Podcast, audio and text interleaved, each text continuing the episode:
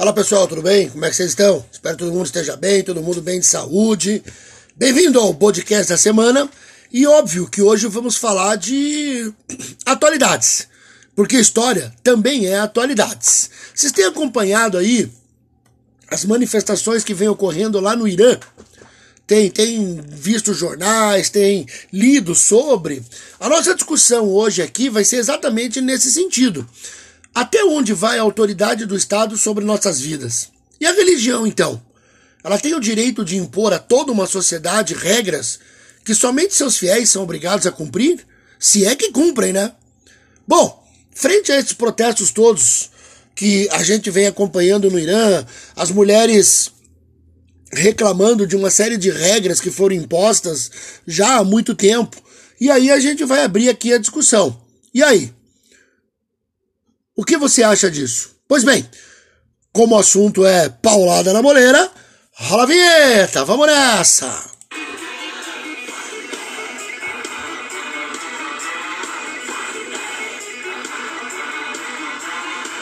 É, meus amiguinhos, o negócio não é fácil não. Vamos, vamos falar de uma coisa aqui, hein? Para você entender uh, o que está se passando no Irã, eu vou te dar aqui um contexto rápido da história mais recente do país, para vocês terem essa noção. Bom, claro que, como você já sabe, você que me acompanha, você tem noção que aqui as ideias não saem do nada, né? As ideias não são meramente um achismo. Então eu vou te indicar aqui algumas obras para você ter noção, para você poder acompanhar. Pois bem, temos uma animação muito legal chamada Persepolis, que é baseada num livro, óbvio. Falando em livro, nós temos um livro de uma escritora que mora hoje no Canadá, mas ela é iraniana. O livro chama-se Rosas de Teherã. E aí, para você ter uma noção de uma pessoa comum, o que foi viver no Irã durante um longo tempo. E, claro, um filme, sempre tem que ter filme, né? Chamado Argo, que conta também a história do envolvimento da CIA dos Estados Unidos no que rolou no Irã ali em 1979. Pois bem, meus queridos, entenda o seguinte: o mundo muçulmano, o mundo islâmico, ele é dividido basicamente em duas grandes facções, sunitas e xiitas. Nós aqui no Ocidente, devido a um enorme preconceito e ignorância a respeito do assunto, a gente acaba acreditando aos sunitas uma certa liberdade e aos sunitas uma certa intolerância. Isso está errado, totalmente errado. A, a grande diferença entre sunitas e xiitas é que os sunitas preferem um líder mais é, ligado à política, um líder que não tenha descendido diretamente de Maomé, enquanto que os xiitas defendem historicamente um líder que tenha advindo da geração de Maomé, da herança familiar de Maomé, além de ser um líder religioso. No caso do Irã, acontecia o seguinte: o Irã é muito rico em petróleo, como todos sabem. E ao longo do século XX, há uma intromissão, há, lógico, um negócio entre Irã, Estados Unidos, Alemanha, França, Rússia. Só que, gente, o, o, o, o governante do Irã na época, um cara chamado Reza Pahlavi, ele era muito amigo dos Estados Unidos. Então havia uma forte oposição a ele nesse sentido. Um líder religioso chamado Khomeini, o Ayatollah Khomeini, que é um título, né? Ayatollah é um título. Ele começou a fazer uma intensa campanha contra esse rei, contra esse dirigente, pegando, óbvio, né, a, a, a vertente religiosa, dizendo que o, o Irã estava se desviando dos caminhos, aquela coisa bem, bem tradicional, assim, de regimes que tem a religião acima de tudo. E aí, Gambara, ele tinha sido exilado na França, aquela coisa toda, e em 1979 ele retorna ao país para assumir o poder. Nesse momento, então, o Irã a, assume né, um governo xiita, onde o que vale é a lei do Corão, o livro sagrado do, do islamismo.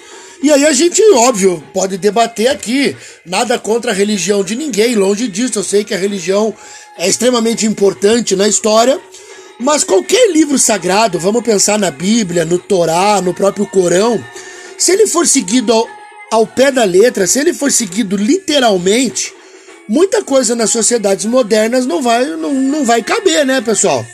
E aí houve né, um fechamento do regime, as mulheres são proibidas de sair desacompanhadas à rua, tem que usar uma vestimenta, pelo menos não, um, cobrir, os, cobrir a cabeça, não pode mostrar os cabelos, elas não podem mais fazer curso superior, o país ficou fechado. Então assista a animação Persepolis, que você vai ter noção do que a gente está falando. E aí os anos vão se passando, as gerações vão se alterando, e é óbvio que a geração jovem, a geração que sempre vai substituindo a outra, ela sempre vai aparecer com contestações. O jovem é contestador por natureza. E segundo a BBC, como eu disse a vocês aqui, nada aqui é dito no achismo. Segundo a BBC, a geração Z, que é de 97 a 2012, ela começa a fazer esses protestos contra essa regra muito austera instituída no Irã. E você está ouvindo ao fundo aí, já que estamos falando de contestação, hoje já vou dar a letra direto aí. O álbum War, do YouTube, feito nos anos 80, e nada melhor do que o YouTube para a gente falar de contestação, né? Uma banda engajada, uma banda muito presente na vida de todo mundo desde os anos 80. O vocalista Bono Vox participa de várias atividades ao longo da, do, do mundo aí, no mundo todo, para tentar minimizar ditaduras, fome, doenças. Então, pessoal, um aplauso aí para o YouTube. Pois bem, essa geração nova, ela começa a contestar essa situação e uma menina teria gerado toda a situação no Irã. Claro que uma menina é só um, um, simbolismo, né, pessoal? Porque pelo que eu li aqui nas reportagens, são várias cidades, são várias pessoas, milhares de pessoas se colocando contra essa regra no momento ali. A grande contestação é o hijab, né? Não sei nem se fala assim também. Pois bem, segundo o site UOL Notícias, mais de 28 pessoas já foram mortas durante esses protestos. E o caso aqui que chama a atenção é o da uma menina de 16 anos, chamada Nika Sakarami, que foi assassinada nas dependências da prisão após ter sido presa por queimar o hijab. A mãe da menina, Nasrin, relata que a família foi ameaçada para consolidar a versão, dada pela polícia, de que ela foi atirada de um prédio por operários que ali trabalhavam. Porém, a polícia não, não, não pelo menos até onde eu pesquisei, não foi dado o motivo dos operários terem assassinado essa menina. E ainda, segundo a mãe, ela diz que a polícia ameaçou prender o seu sobrinho, de apenas 4 anos. Claro que você deve estar tá aí me escutando nesse momento indignado, né? Como assim a polícia ameaçar a família? Como assim prender uma criança de 4 anos, meus queridos? Na época da ditadura, que muita gente diz que foi boa, que muita gente diz que só prenderam bandidos, muitas crianças também foram presas a título de ameaçar os pais, as pessoas envolvidas né, naqueles protestos todos. Inclusive tem livros sobre isso. Pois bem, a menina ficou desaparecida por 10 dias e vários vídeos circulam na internet onde ela, nos protestos, diz: Morte ao ditador, referindo-se ao Ayatollah Ali Khamenei. Mesmo depois da família ter conseguido encontrar o corpo dela, 10 dias depois ela ter sumido, no necrotério, segundo o relato da mãe, só puderam olhar por alguns segundos o rosto da menina e acabou já era. Lógico que a partir disso os protestos se intensificaram e a situação no Irã se torna bastante complexa, porque ainda segundo né, o site da UOL, várias famílias acabam sofrendo com essa violência. Eu vou te dar dois exemplos aqui, né? Uma menina chamada Hades Najaf, de 22 anos, foi morta a tiros durante um protesto na cidade de Karaj. E olha, pessoal, ela nem estava querendo implantar o comunismo lá, hein? Ela só quer ter o direito de não usar o véu. Ainda nessa mesma cidade, uma menina de 16 anos, chamada Sarina Esmailazed, foi espancada na cabeça até a morte. E segundo a Sociedade Iraniana para a Proteção dos Direitos da Criança, espero que essa Sociedade dos Direitos da Criança realmente defenda a criança, né? Porque a gente sabe que aqui no Brasil se complica quando se fala disso. Segundo essa sociedade, várias crianças estão desaparecidas até o momento. Ah! Mas aí vai aparecer aquela galera, né? Que diz: ah, tudo paderneiro, que se dane, o negócio é a economia girar. Esses protestos começam a afetar o país, porque, segundo as reportagens que eu li, segundo as, as mais atualizadas ali, várias refinarias de petróleo no dia 10 de outubro, nosso podcast está sendo produzido aqui no dia 13, entraram em greve em apoio às manifestantes, né, aos, aos manifestantes aí no país. E aí, o que, que diz essa galera aí da economia? É óbvio que um país que tenha problemas, um país que tem ditadura, um país que tem é, que não respeita os direitos dos outros, vai ter problemas econômicos sim. E para essa galera de imbecis, porque eles ainda vão dizer assim, hein? Eles ainda vão dizer. Se essas meninas estivessem na escola, em casa, ou na igreja, ou qualquer outro lugar que eles acham que é o certo, nada disso aconteceria. E graças a esses caras a gente abre uma discussão aqui muito importante. São os lugares, as ideias ou as pessoas que estão causando mal umas às outras. E aí? Infelizmente, meus queridos, eu fico até triste de falar sobre isso, mas a gente vive uma sociedade egoísta, sem empatia, onde a vontade individual impera sobre o coletivo. E não vem com esse papinho idiota aí que é coisa de comunista. Ah, isso é coisa de comunista, bodel. Vai fazer besteira. Infelizmente, a gente vive uma sociedade individualista que não pensa no próximo e nem no amanhã. Vamos fazer tudo hoje, dane-se, é o meu momento, é minha diversão. E por isso, gente, a gente tá vendo embates muito perigosos. Vou pegar o gancho aqui para falar da nossa realidade, gente. Eu vou pegar o gancho aqui, ó, já que estamos falando de protesto, de intolerância. Pô, gente, nas duas últimas semanas eu tenho vivenciado cenas que eu nunca imaginei que eu poderia ver, porque é normal, óbvio, né? Numa situação política, num cenário de disputa, ah, discutir, debater, até, até xingar, assim, aquela coisa, ah, você é burro. Mas infelizmente eu tenho reparado, eu tenho visto muitas cenas, muitas manifestações bizarras, onde você suscita a xenofobia, você levanta o ódio propagado a, por exemplo, nordestinos Vi também alunos ali, colegas, pessoas, adolescentes, se ameaçando mutuamente. Ah, se ganhar vai pela porrada, se perder vai o quê. E assim, né? Infelizmente, eu digo isso pensando assim, putz, que problema.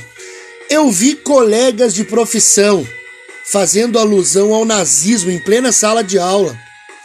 Vocês devem ter acompanhado aí na mídia aí uma professora em Ponta Grossa fazendo isso. Cara, nem faz, ou melhor, né? Nem deveria fazer parte do nosso contexto fazer alusões ao nazismo, cara. O Brasil não tá na Europa, o Brasil não é ariano, o Brasil não tem nada a ver com Adolf Hitler, pelo menos historicamente, né? Claro que você vai dizer, ah, foi na Segunda Guerra, bodão, veja lá, tinha bastante, tá, eu concordo. Mas vamos pensar historicamente, 500 anos. Não temos nada a ver com o que aconteceu na Alemanha e ainda temos imbecis aqui fazendo esse tipo de manifestação. Olha, gente, eu não desejo ver novamente situações como a de Columbine em 1999. Aí você vai dizer, não, isso é só nos Estados Unidos. Quantos casos nós já temos aí de situações de violência em escolas ou em locais públicos devido a N fatores? A intolerância é um deles. A, a, a doença mental que a nossa sociedade em geral vive é muito perigoso. Então, quem está me ouvindo aí, pô, põe a mão na consciência, reflita sobre sua fala, seus atos. Eu mesmo já fiz uma grande reflexão, já fiz aqui ao longo deste ano, pessoal. Eu mudei muito o meu discurso, porque eu vi que essa coisa da intolerância, essa coisa de de repente ficar só propagando negativismo não é legal. Eu mudei, todo mundo pode mudar, todo mundo tem a condição de botar realmente ali a cachola para funcionar. E ó, muda um pouquinho, cara, porque senão daqui a pouco nós estamos vivendo um Columbine. Ah, você não sabe o que é? Então vai assistir o documentário Tiros em Columbine. Aconteceu em 1999, quando dois estudantes hum, fortemente armados abriram fogo numa escola.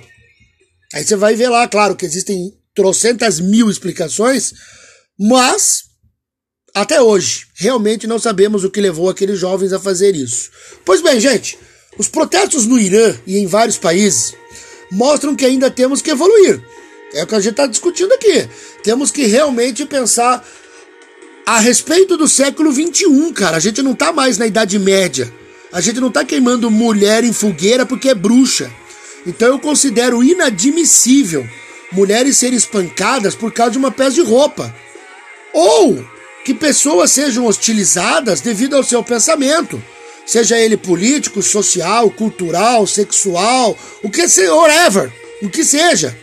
Cara, não é condizente com uma sociedade que se diz moderna, tecnológica, estudada, todo mundo vai para a escola hoje. Então, gente, vamos em frente, pois eu tenho a certeza que essa geração que todo mundo fala aí, né? Eu escuto tanto isso. Ah, um bando de mimizento, um bando de chorão.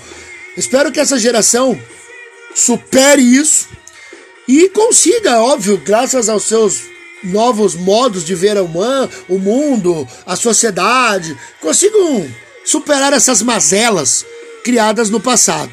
Pois bem, grande abraço do Bodão e até o próximo podcast. Fica um pouquinho aí, ó, com a trilha sonora do álbum War do grande YouTube.